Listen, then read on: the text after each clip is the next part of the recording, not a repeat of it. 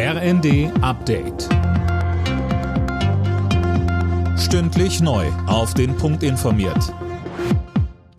Ich bin Gisa Weber. Guten Abend.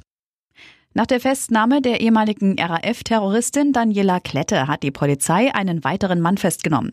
Er wurde in Berlin gefasst. Seine Identität ist aber noch unklar, sagte der niedersächsische LKA-Präsident Frido de Vries. Hier geht es darum, dass wir ein Ausweisdokument haben, aber dass wir auch nicht sicher sind, ob es echt ist, ob die Angaben stimmen. Und insofern bedarf es da noch Geduld, bis wir verifizieren können und identifizieren können, wen genau die Polizei dort in Berlin festgenommen hat. Verdi hat zu einem dreitägigen Warnstreik bei der Lufthansa aufgerufen.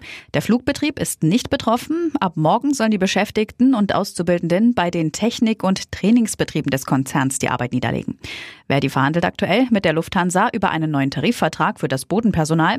Die Gewerkschaft fordert unter anderem 12,5 Prozent mehr Lohn, mindestens aber 500 Euro mehr. Trotz massiver Proteste der Bauern, die verschärften Auflagen für den Naturschutz in der EU sollen kommen.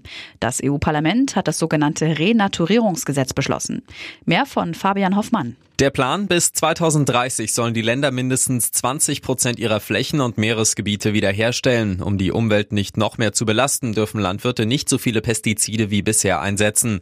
Die Bauern gehen bei dem Gesetz nicht mit. Sie sehen die Wettbewerbsfähigkeit der Betriebe und die Ernährungssicherheit in der EU in Gefahr.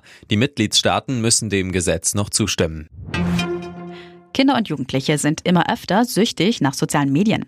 Laut einer Analyse der Krankenkasse DAK hat sich die Zahl der Betroffenen seit Corona fast verdoppelt. Aktuell sind es rund 360.000 10- bis 17-Jährige, die nicht aufhören können. Alle Nachrichten auf rnd.de